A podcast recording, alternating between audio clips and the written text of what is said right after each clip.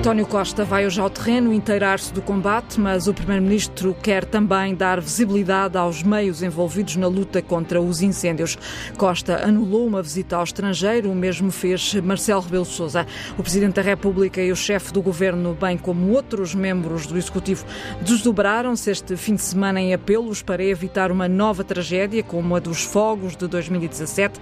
José Luís Carneiro, Ministro da Administração Interna, afirmou mesmo que Portugal enfrenta nos próximos dias a pior conjugação de fatores desde Pedrógão Grande no que respeita ao perigo de incêndios. Desde a meia-noite, o país está em situação de contingência. Bom dia, João Oliveira e Tiago Maia. São eh, eles que começam esta semana no Café Duplo. João Oliveira, Portugal está a mostrar que aprendeu com Pedrógão Grande, como já defendeu o Presidente da República. Bom dia, Gavina. Bom dia, Tiago Maia. Uh, eu julgo que não, eu julgo que esta é talvez uma expressão daquele velho ditado de que só se lembra no Santa Bárbara quando faz trovoada. É, quer dizer, uma circunstância destas em que estamos a atravessar um período de seca muito, muito preocupante e a que se associa agora esta onda de calor, um, agora de facto há um sobressalto, digamos assim, dessas duas principais figuras do Estado a propósito das questões dos incêndios e da possibilidade de ocorrência dos incêndios, da necessidade de termos uma capacidade de resposta à circunstância de haver incêndios. O problema é que, entretanto, aquilo que devia ter sido feito não foi. E, aliás, ainda há pouco tempo o, o, houve uma, uma evocação dos, dos, cinco anos que passam dos incêndios de Pedrógão e aquilo que se constata é precisamente isso. É precisamente isso. Ou seja, as atividades que podiam evitar ou prevenir os incêndios não foram valorizadas, não foram apoiadas, não foram dinamizadas. A agricultura familiar, a pastorícia, a ocupação do território do ponto de vista agrícola, do ponto de vista da atividade económica, que é um fator essencial para o ordenamento da própria floresta e para, para prevenir os incêndios, não teve qualquer tipo de, de, de apoios correspondentes àquilo que era, que, que era necessário para que essa atividade se desenvolvesse. E do ponto de vista do combate aos incêndios, os bombeiros, eh, em comparação com 2017, eh, têm hoje maiores dificuldades financeiras, têm hoje menos capacidade de recrutar um, um, bombeiros, sobretudo em relação ao voluntariado, e as dificuldades que existiam antes com o voluntariado acentuam-se eh, e os problemas que era preciso resolver com o investimento nas corporações de bombeiros, com o seu apetrechamento, com a criação de condições para que as corporações fossem responsáveis do ponto de vista dos meios não só não foram, uh, essas medidas não só não foram tomadas, como ainda por cima aparece esta coisa completamente absurda da responsabilização do, do, do comandante dos bombeiros de Pedrógão pelos incêndios ocorridos e pela, pelas consequências dos incêndios, não é pelos incêndios, é pelas consequências que tiveram aqueles incêndios. Então eu diria que esta, esta manifestação de preocupação do Primeiro-Ministro e do Presidente da República nesta altura é mesmo lembrar este só de Santa Bárbara quando faz trovões.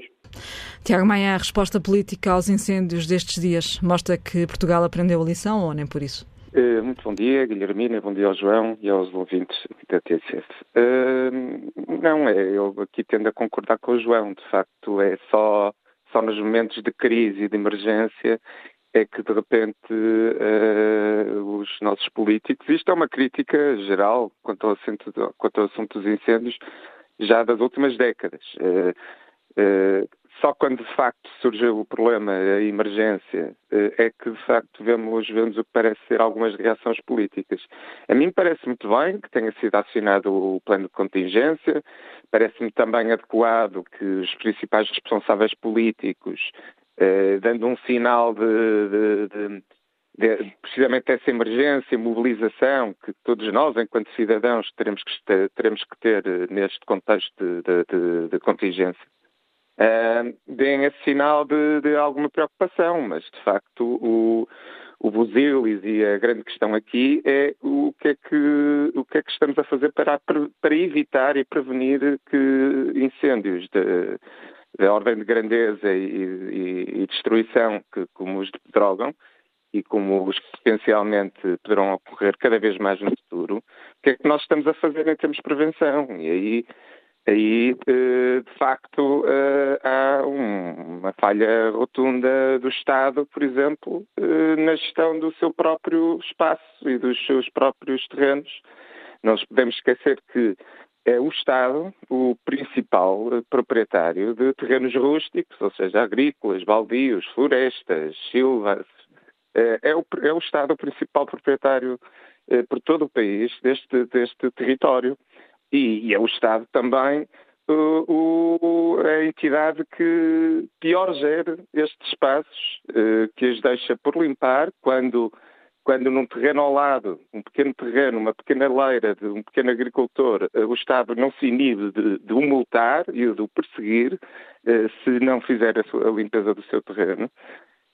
mas, que, claro que que, havendo esta estratégia, eh, eh, havendo uma não estratégia de gestão do, próprio, do seu próprio espaço enquanto proprietário, eh, temos um problema original.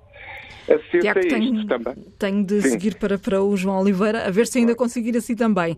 Um minuto para cada um. João Oliveira, temos mais do mesmo, todos os anos falamos de falta de prevenção, mas afinal, o que é que no minuto devia mudar?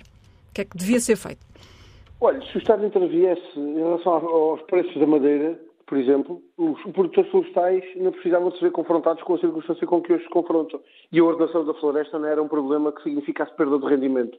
Assegurar o rendimento aos agricultores e aos produtores florestais é talvez o elemento mais decisivo para garantir o ordenamento do território uh, rural, do mundo rural, que, que contribua para prevenir os incêndios um, garantir que tínhamos as 500 equipas de sapadores florestais que, eram, estão prometidas e previstas, um, era outro dos elementos que era absolutamente essencial. Assegurar um regime de financiamento aos bombeiros voluntários que, e, e, medidas de valorização do seu papel social, garantindo que, era, uh, que as corporações não se confrontavam com uh, falta de efetivos e não se confrontavam com os problemas financeiros que têm, era outro dos elementos que também permitia eh, não apenas o descanso relativamente ao combate, mas até eh, o contributo para o esclarecimento das populações e outras ações que, do ponto de vista preventivo, podem ser desenvolvidas. Tiago Maia, uma medida que pudesse fazer a diferença? Então, a medida é a prevenção. E a prevenção só, só pode ser feita localmente. E, portanto, o Estado tem que, em primeiro lugar, saber o que detém, e fazer também cumprir uh, o seu papel de orientador e coadjuvante das, das, entidades locais para a definição dos seus planos de prevenção e também para, para uh, atribuindo-lhe a capacidade e os meios para a implementação dos planos de prevenção e também de, um plano de gestão um plano de gestão dos próprios espaços eh, e terrenos do próprio Estado. Está lançada mais uma semana de café duplo com a situação de contingência. Quase todo o país está em alerta vermelho. Esta declaração é válida até à meia-noite de sexta-feira, mas pode ser prolongada.